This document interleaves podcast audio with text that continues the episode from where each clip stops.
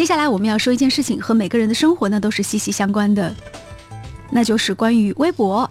嗯，其实有一些人会告诉我说，他现在不用微博了，但是觉得很多明星啊、大咖呀，还是通过微博去发自己的这种消息，而且微博是更利于有一些这个，比如说组织啊、机构啊去推送他们的一些信息，比如说咱们电台吧，这个微博比微信的用户就多得多。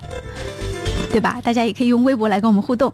我们今天早上发了一个帖子啊，就是关于这个微博开放一百四十字限制的这个帖子，不知道大家对这件事情是怎么看呢？欢迎大家来跟帖发表您的留言。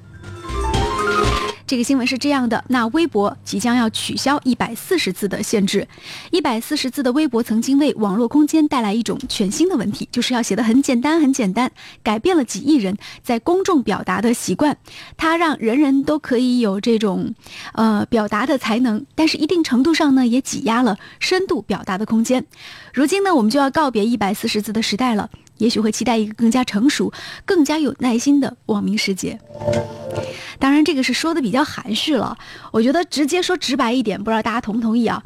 我认为微博之所以这样做，完全是为了对抗微信对它带来的冲击。但实际上，他这样做真的是为时已晚。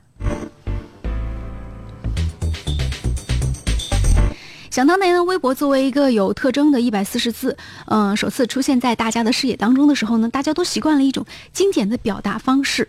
但是微博和微信最大的不同在于，微博呢，它是一个你开放一个平台，谁都去可以关注你；但微信呢，还是需要怎么讲，就是需要呃朋友圈的这种更更粘稠粘着的一种互动的，它带来的是，所以实际上这种冲击，我觉得。呃，微博的开放为时已晚，而且这个我觉得新浪这次也是做的挺小气的，非常非常的小家子气。为什么呢？你开放就开放呗，对不对？但是他不是说我现在马上开放啊，大家记住，他是说先哎，在这个月底，就是一月月底，然后呢，我们首先对会员，就是新浪的会员进行开放，然后到二月二十八号左右才实行一个全部的开放。呃，算是对会员先优惠一阵子哈，试运营，然后再对全体人共同开放。我觉得挺小家子气的。